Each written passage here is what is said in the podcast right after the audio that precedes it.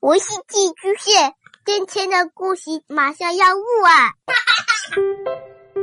孩子的世界充满了色彩和欢乐，用有温度的声音讲你爱听的故事。白羊叔叔和大明的晚安故事。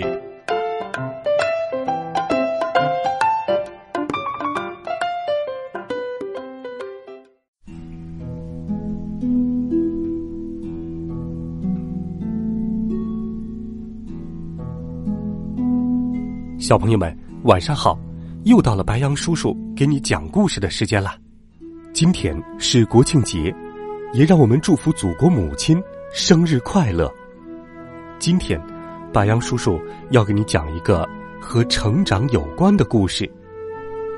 长大，就是一次越走越远的旅行。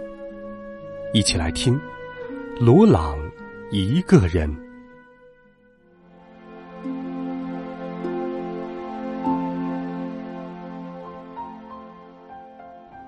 那是一个夏天，学校放暑假了。小兔子罗朗独自一人在厨房里玩儿，他一会儿玩小车，一会儿玩苹果，一会儿玩小兔子推车的游戏。哎，真是无聊透了！这些都是小宝宝才玩的游戏吗？妈妈，妈妈，我能到外面去玩吗？当然可以。妈妈说：“你现在已经长大了，去吧。可是不要跑到栅栏外面去哦。”罗朗在屋外拔了一棵小草，还发现了一枚干枯的蜗牛壳。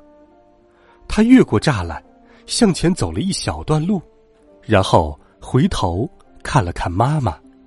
妈妈并没有发现他翻越了栅栏。外面好玩吗？嗯，可好玩了。罗朗说：“我跨过栅栏，走到更远一些的地方去了呢。”唉，毕竟你现在已经长大了。妈妈叹了口气。可是，千万不要跑到比栗树还远的地方哦。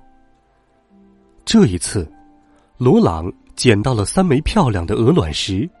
还有一根弯弯的小树枝，他追着一只蜘蛛，越过栅栏，独自一人跑到了比栗树还要远的地方。妈妈，我去了比栗树更远的地方呢。明天我打算去河边。回到家，罗朗对妈妈说：“当心呐，我的小乖乖。”罗朗给了妈妈一个吻，骄傲的说。你瞧，我现在已经长大了。第二天，罗朗直接向小河边奔去。大树又高又密，凉爽极了。在这儿望回去，已经看不到家了。罗朗跳过小河，朝更远的地方走去。太阳慢慢的落山了。多么美好的一天呢！罗朗美滋滋的想：“要是在家里待着，这会儿应该在刷牙了吧？”他为自己的旅行自豪起来。可是，夜幕降临时，罗朗开始不安起来。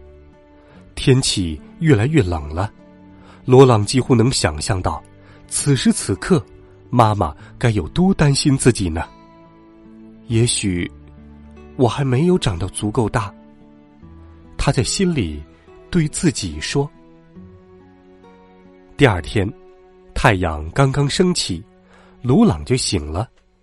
高高的天空中万里无云，一片清澈，真美呀！就这样返回去太可惜了。鲁朗心想。再说，我可以给妈妈写信呢。嗯，没错。明天就写信。正午时分，太阳温暖了大地，罗朗的双脚也暖和起来。可是，他很快就觉得累了。不行，不行，你可不能放弃！他自言自语的说：“当你长大了，可不能随便改变想法。还好，他刚刚拐过一个弯，在小路的尽头，就出现了一座美丽的山谷。罗朗抓起一把橡子，津津有味的嚼了起来。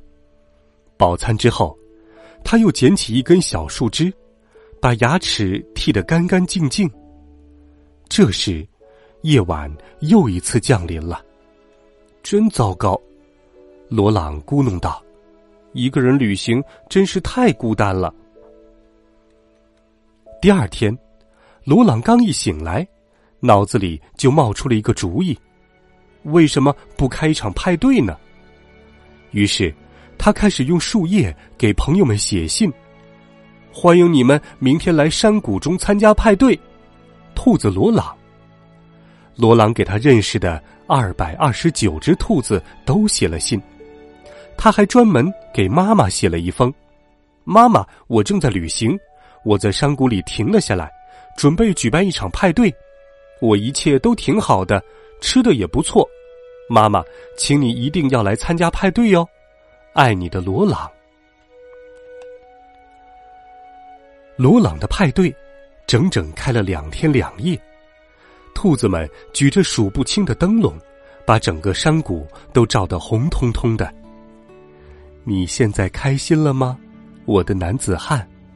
妈妈问罗朗。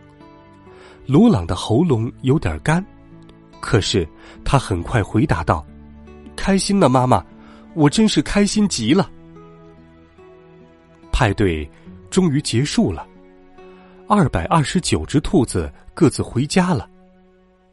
现在我该干点什么呢？罗朗找来剩下的灯笼，点燃了一堆火。天快要黑的时候，一个影子慢慢的向他走来。看着那双漂亮的耳朵，还有身上的衣服，罗朗远远的就认出来，那是一位兔子姑娘。我可以坐在你的石头上吗？我正在旅行，想休息一会儿。我也在旅行呢，罗朗回答说：“是吗？你的旅行有意思吗？”兔子姑娘问。